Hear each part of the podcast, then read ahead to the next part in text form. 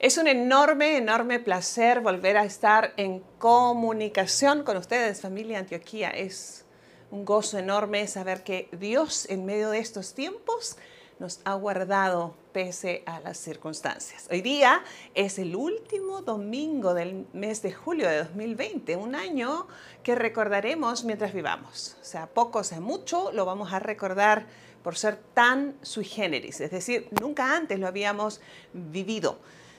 Eso por un lado. Por otro, es una semana importante también, está ah, porque nació mi quinto nieto. Milo acaba de nacer y mi corazón está profundamente agradecido con el Señor por la buena salud del bebé y su mami. Gracias al Señor por sus bondades. Extravagantemente fiel ha sido el Señor con nosotros.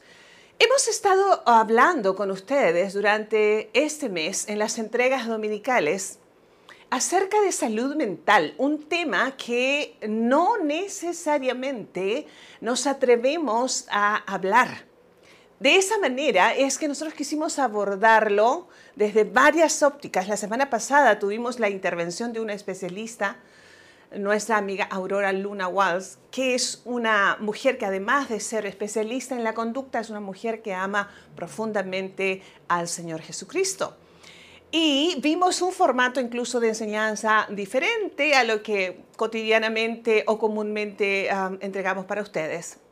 Pero hoy quiero cerrar esta serie con um, uh, esto que he llamado cómo enfrentar y superar la depresión y concluyendo al mismo tiempo los cuatro temas, les digo, entregados. Tenemos una cita ancla que está en la carta Paulina a los Corintios, la primera carta de San Pablo Apóstol, eh, capítulo número 15, verso número 5 de la traducción lenguaje actual. Dice, primero se le apareció a Pedro y después a los doce apóstoles. Es una descripción que San Pablo, el apóstol, está dando acerca de lo que pasó inmediatamente después de la resurrección del Señor Jesucristo. Mire, note, porque es un, verso muy importante de lo que vamos a hablar hoy. Hay una, una cita base también que les leo a la letra. Dice, cuando terminaron de desayunar, Jesús le preguntó a Simón Pedro, Simón, hijo de Juan, ¿me amas más que estos? Sí, Señor, tú sabes que te quiero, contestó Pedro. Apacienta mis corderos, le dijo Jesús. Y volvió a preguntarle, Simón, hijo de Juan, ¿me amas? Sí, Señor, tú sabes que te quiero. Cuida mis ovejas. Por tercera vez Jesús le preguntó, Simón, hijo de Juan, ¿me quieres? A Pedro le dolió que por tercera vez Jesús le hubiera preguntado, ¿qué quieres? Así que le dijo, Señor, tú lo sabes todo, tú sabes que te quiero. Apacienta mis ovejas.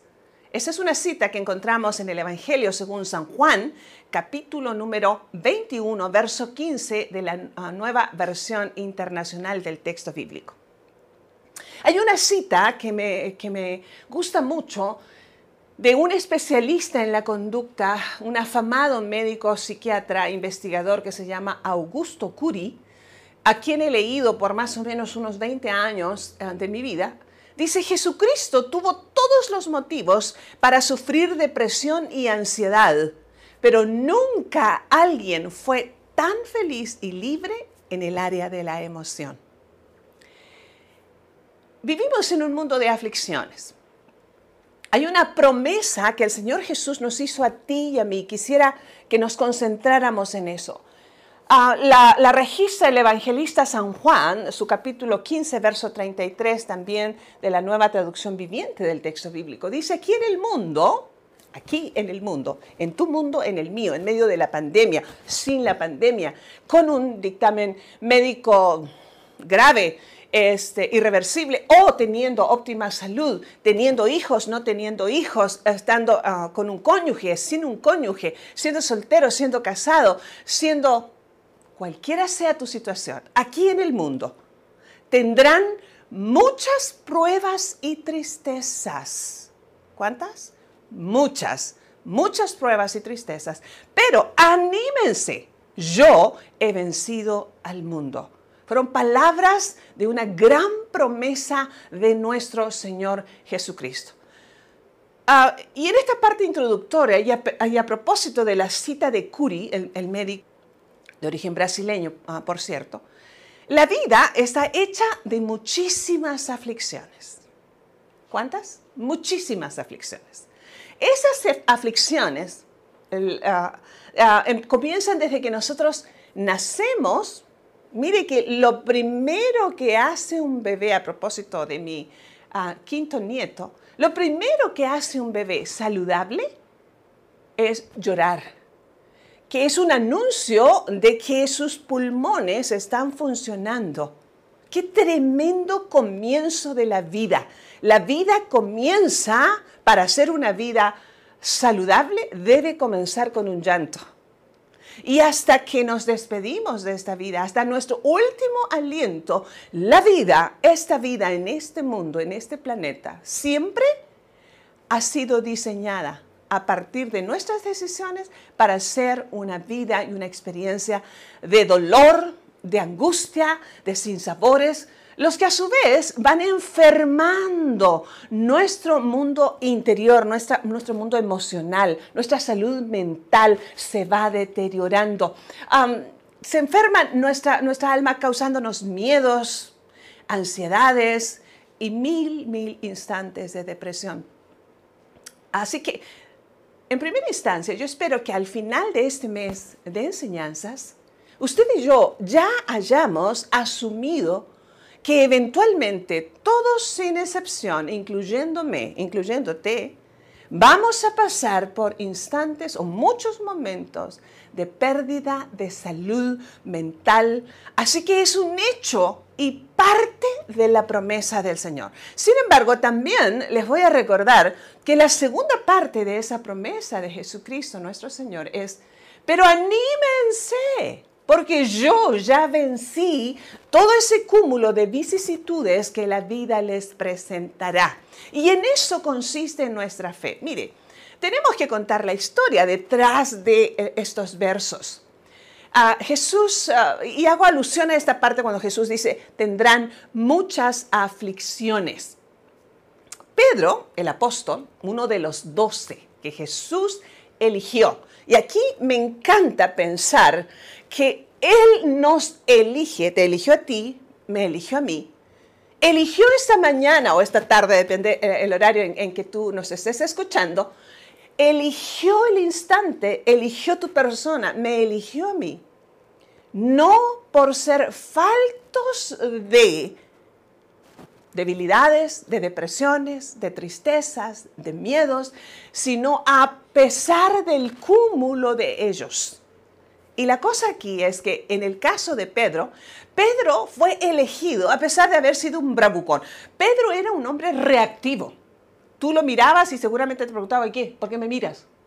Pedro era un bravucón, era hablador, de esos que están siempre, siempre tomando como el control de la conversación, como teniendo todas las respuestas de esas personas que son agradables de entrada, pero pueden ser canzonas, ¿cierto? Llegado el momento. Pedro también era un hombre que por hablar mucho precisamente abundaba en promesas que a lo mejor nunca cumplió. No sé, la familia debió haber tenido con él sus dudas serias. Pedro era arrebatado, él tomaba decisiones por los demás. Si usted lee con cuidado los evangelios, se encontrará con un hombre que siempre tenía como la respuesta a flor de labios. Hablaba primero que sus amigos, que sus compañeros, fuera que tuviera o no razón, porque tuvo unas, unas declaraciones en las que Jesús dijo, por ejemplo, que había sido revelación del cielo, que ni siquiera eran ideas suyas. Él era arrebatado, pero también Pedro fue traicionero entre otras muchas características. Y es bueno que usted y yo conozcamos quién era lo que hoy nosotros nombramos como San Pedro Apóstol. Si usted me conoce, usted sabrá entonces que lo he dicho en, muchas ocasiones y lo reitero hoy. Me encanta que la Biblia nos muestra a las personas tal como fueron antes de ser llamados santos. Tenemos esperanza tú y yo. A Pedro le pasó. ¿Te recuerda a alguien? La actitud, la manera de ser de Pedro te recuerda a alguien seguro. Te recuerda a ti, me recuerda a mí. A mí me hace recordar mis propios uh, cúmulos de debilidades. De allí que cuando Pedro traicionó a su maestro, uh, finalmente llegó a esta como a sensación de haber caído en cuenta, diríamos como buenos laguneros, ¿cierto? Llega a su conciencia, se hace consciente la gravedad del hecho de haber dicho en tres ocasiones, no, no lo conozco, no, no tengo idea de quién me habla. Yo, claro que no, nunca he andado con él. Él había negado al mismo maestro al que le había prometido, Señor, contigo hasta la muerte. Eso debió haberle hecho tanta mella en su mundo emocional el maestro muere, él no tiene la oportunidad de reconciliarse de esa traición. El, Cristo es crucificado y en la humanidad de todos los apóstoles, incluyendo o comenzando por Pedro, todo se había acabado. Así que debió haber entrado en un momento de tristeza para caer en extrema tristeza y, y corriendo el riesgo de llegar a una profunda depresión a menos que alguien hubiese intervenido.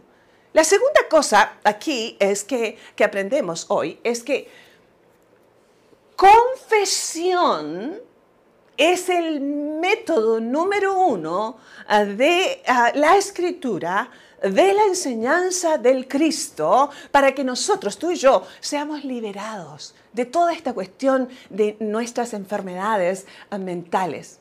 Cristo aparece. Recuerda la cita de, de, de, Primera los Corintios, cuando Pablo dice, primero se apareció a Pedro. Antes que al, el resto de los once discípulos, diez en ese momento, porque ya Judas no estaba, se le aparece a Pedro, apenas resucita Cristo, se aparece. Porque Cristo conocía cada detalle del corazón adolorido y deprimido de Pedro. Sabía, Cristo sabía, antes que antes de nada, eh, Pedro necesitaba, requería ser consolado y animado, no por cualquiera, sino por su mismo creador. Fue una oportunidad ah, para que Pedro sacara y confesara tamaña frustración, pena y vergüenza que había acumulado en esos tres días que habían provocado esa tristeza y lo habían sumergido en una pre-depresión, por llamarle de algún modo. Necesitamos con esta historia, con esta verdad bíblica, saber que tú y yo somos conocidos por Dios. No hay nada en nosotros, aún en nuestros peores momentos, los momentos más oscuros de nuestra vida, de los peores equívocos, de los miedos más profundos. ¿Has tenido miedo? Yo he tenido miedo. He experimentado el miedo profundo. He tenido momentos de, muchísima ansiedad. Mucho, mucho de esto, de lo que hemos estado hablando estas semanas pasadas, ha pasado por mi vida. Y necesitamos entonces saber, tal como le pasó a Pedro, que somos conocidos por Dios en esos muy malos momentos. Y, y, al sabernos así de conocidos, Dios, el amor de Dios por eso es tan impactante, amigos y hermanos míos. Porque conociendo nuestras fealdades más profundas, nuestras debilidades más marcadas, Él nos ama. Nos ama no por lo bien que hacemos las cosas, sino a pesar de los equívocos. Entonces, cuando nosotros nos sabemos así de conocidos y así de amados, Debemos entonces reconocer delante del Dios que nos conoce que necesitamos ayuda, que tenemos la necesidad de ir a Él, ir delante de Dios para vaciarnos de todo lo que nos causa enfermarnos de nuestra mente. Si usted está preocupado en estos tiempos, ¿y quién no? Usted dirá, ¿quién no? Por lo que va a pasar en el futuro inmediato, el futuro a, mediano plazo y a largo plazo, ni decirse. Nuestra economía financiera, todos tenemos miedo y ansiedad si no nos vamos a enfermar en cualquier momento. Hemos tenido muchos de, nosotros ya familiares yéndose a través de la muerte o familiares muy, muy enfermos o usted ha sido detectado con la enfermedad del COVID-19 y ha pasado por momentos de ansiedad y miedo terrible que le pueden llevar a una profunda depresión. Reconocerlo nos hace bien. Saber entonces, tengo miedo. Pero si usted lo esconde, si usted o, lo dice en las redes sociales, en vez de ir con Dios, entonces usted está yendo al lugar equivocado. Nosotros tenemos que ir delante de Dios para, les reitero, vaciarnos de todo lo que nos causa enfermarnos de nuestra mente. Dios, tal como Cristo lo hizo con Pedro, no nos juzgará. En cambio, nos comprenderá y perdonará. Nos arropará en medio de nuestros miedos, en medio de nuestras ansiedades, en medio de nuestras luchas de tristeza extrema. El Señor nos recibirá la otra cosa que aprendemos en, este, en esta hora, a propósito de la palabra, es que hay maneras muy marcadas en, la enseñanza de los textos bíblicos con los que estamos, en los cuales estamos basando esta reflexión en este día, que el amor, el amor incondicional, es la medicina número uno para curar nuestras enfermedades mentales. Sabernos aceptados como estamos, teniendo la esperanza de que esto va a cambiar. Y enseguida, junto con esa primer medicina, viene la segunda, que es una misión, hacer de nuestra vida una misión en favor de otros. Son la medicina divina para el, alma enferma.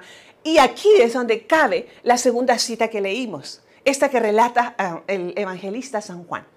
Están en esta mañana, después de la resurrección de Jesús, después de este primer encuentro entre Cristo y Pedro, cuando seguramente lo arropa, lo abraza, lo comprende, lo perdona, le da la oportunidad a Pedro de confesar sus miedos, sus tristezas, en esta ah, eh, ah, línea tan delgada entre la tristeza extrema y la depresión, Pedro es liberado, pero el Señor sabía que faltaba algo más Así que prepara un desayuno, están allí con, está allí con esos 11 hombres que eh, le habían seguido, lo habían ah, oído, habían aprendido de sus enseñanzas, estaban asombrados por su actitud tan feliz frente a la vida, esta salud mental de la que Jesús ostentaba y ahora había resucitado, había cumplido sus promesas, estaba allí con ellos.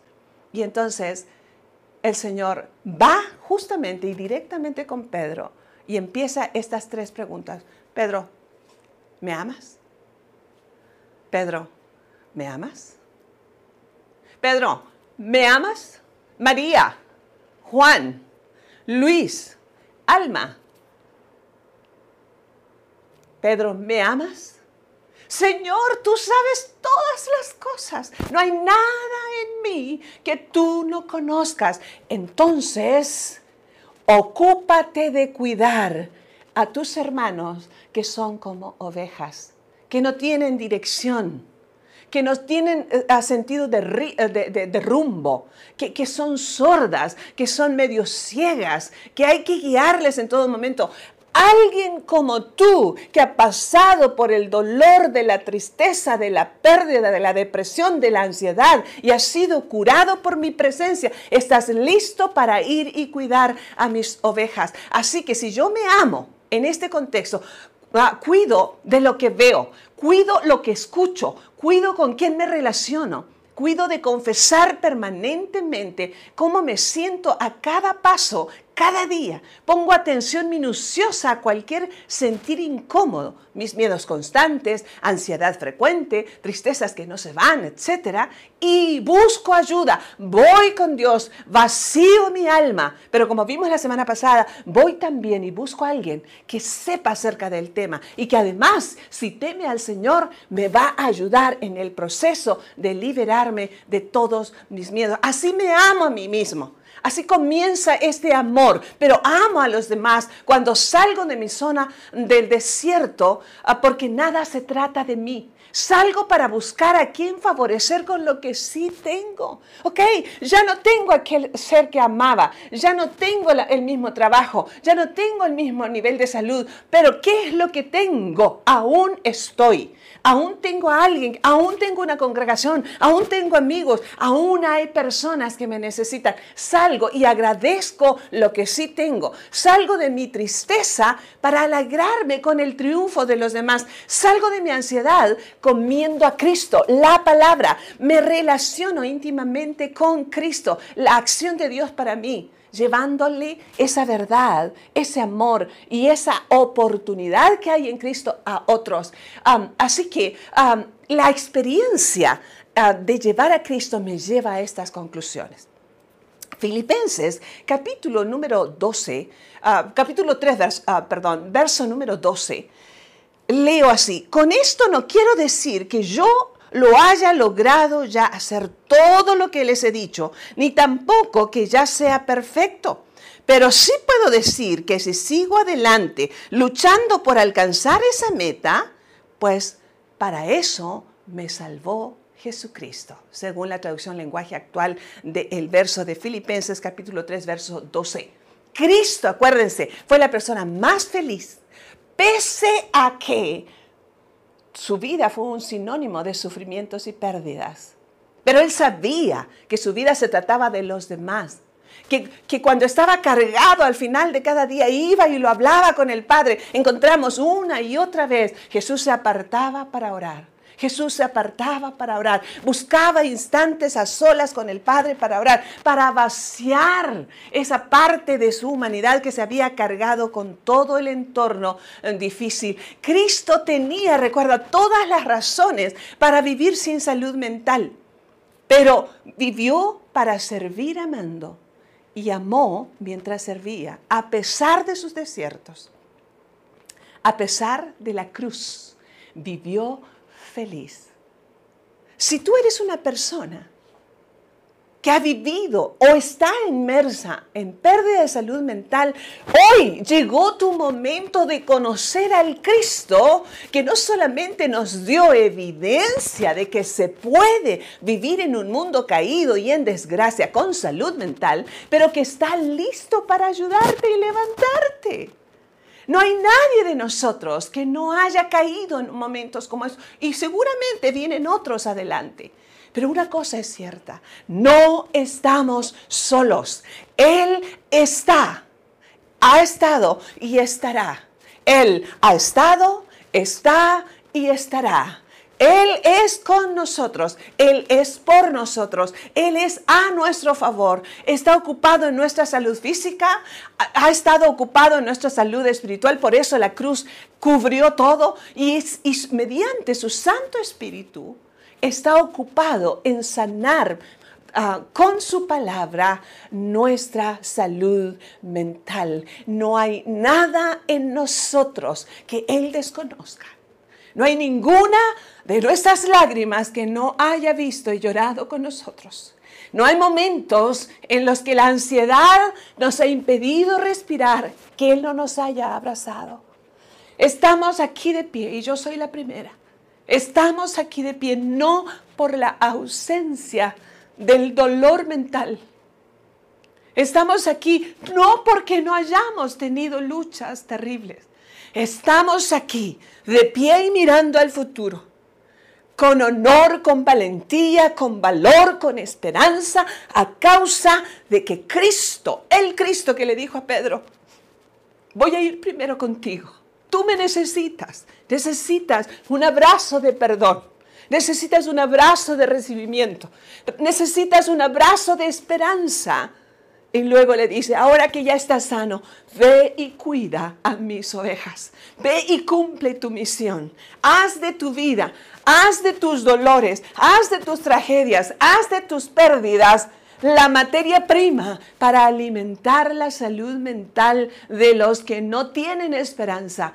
Dios a través de Cristo ya nos salvó y mediante su espíritu y su palabra nos sigue alimentando el corazón, sanándonos integralmente, volviéndonos personas que miren la vida con ojos divinos a pesar de las circunstancias.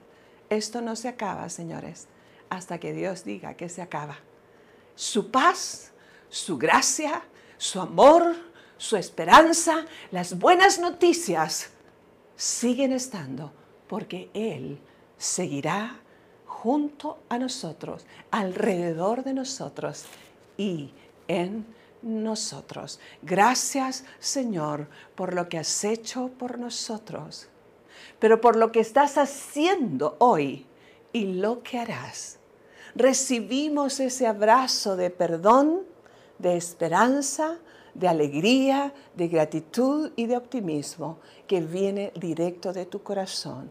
En el nombre del Padre, del Hijo y del Espíritu Santo. Dios con nosotros familia. Hasta la próxima.